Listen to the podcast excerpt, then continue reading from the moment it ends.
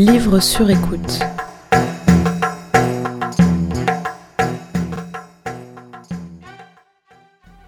Juliette a 26 ans, une frange qu'elle évacue souvent d'un geste impatient et une curiosité sans limite pour le monde.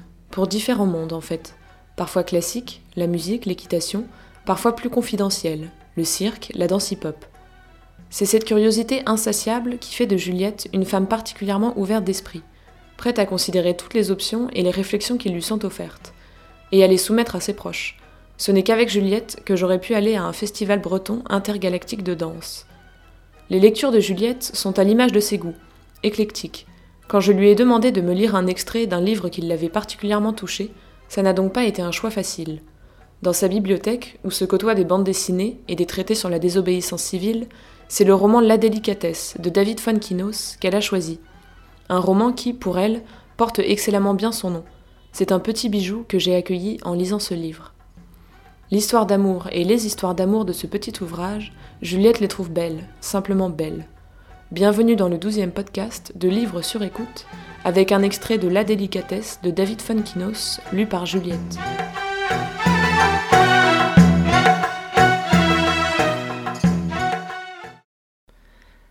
Nathalie et François se sont rencontrés dans la rue. C'est toujours délicat un homme qui aborde une femme. Elle se demande forcément est-ce qu'il ne passe pas son temps à faire ça? Les hommes disent souvent que c'est la première fois. À les écouter, ils sont soudain frappés par une grâce interdite, leur permettant de braver une timidité de toujours. Les femmes répondent d'une manière automatique, elles n'ont pas le temps. Nathalie ne dérogea pas à cette règle. C'était idiot, elle n'avait pas grand-chose à faire et aimait l'idée d'être ainsi accostée. Personne n'osait jamais. Elle s'était plusieurs fois posé la question ai-je l'air trop boudeuse ou trop paresseuse? Une de ses amies lui avait dit Personne ne t'arrête jamais car tu as l'allure d'une femme poursuivie par le temps qui passe. Quand un homme vient voir une inconnue, c'est pour lui dire de jolies choses. Existe-t-il ce kamikaze masculin qui arrêterait une femme pour lui asséner? Comment faites-vous pour porter ces chaussures? Vos orteils sont comme dans un goulag. Mais c'est une honte, vous êtes la Staline de vos pieds. Qui pourrait dire ça? Certainement pas François, sagement rangé du côté des compliments. Il tenta de définir la chose la moins définissable qui soit, le trouble. Pourquoi l'avait-il arrêté, elle? Il s'agissait surtout de sa démarche. Il avait senti quelque chose de nouveau, de presque enfantin, comme une rhapsodie des rotules. Il émanait d'elle une sorte de naturel émouvant, une grâce dans le mouvement, et il pensa Elle est exactement le genre de femme avec qui je voudrais partir en week-end à Genève. Alors il prit son courage à deux mains, et il aurait aimé en avoir quatre à cet instant. Surtout que pour lui c'était vraiment la première fois, ici et maintenant, sur ce trottoir.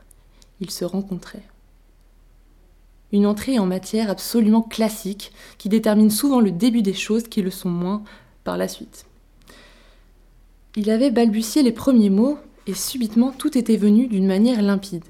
Ses paroles avaient été propulsées par cette énergie un peu pathétique mais si touchante du désespoir. C'est bien la magie de nos paradoxes. La situation était tellement inconfortable qu'il s'en sortait avec élégance. Au bout de trente secondes, il parvint même à la faire sourire c'était une brèche dans l'anonymat. Elle accepta de prendre un café et il comprit qu'elle n'était pas du tout pressée.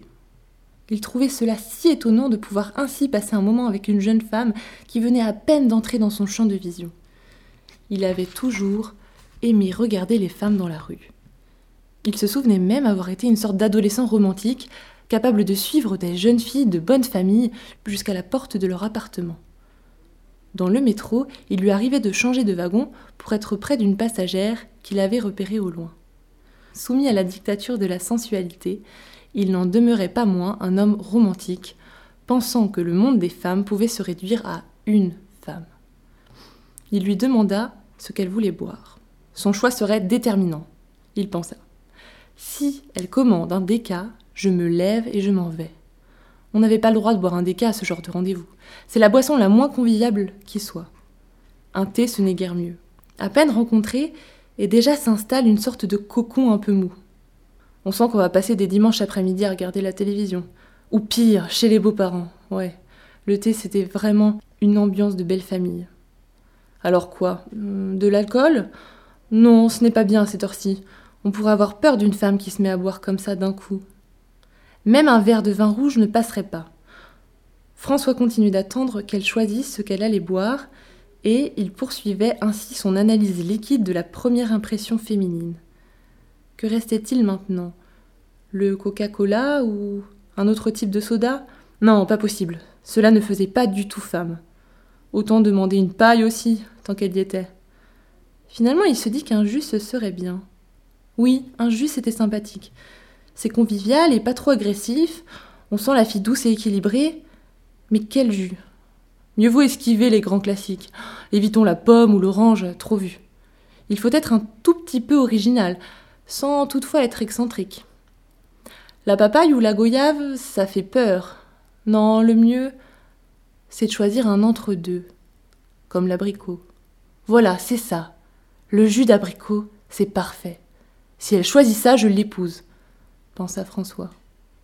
À cet instant précis, Nathalie releva la tête de la carte comme si elle venait d'une longue réflexion, la même réflexion que venait de mener l'inconnu face à elle.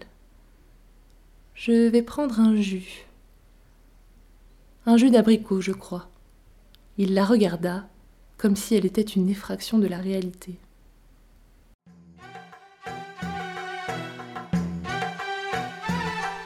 Livre sur écoute.tumblr.com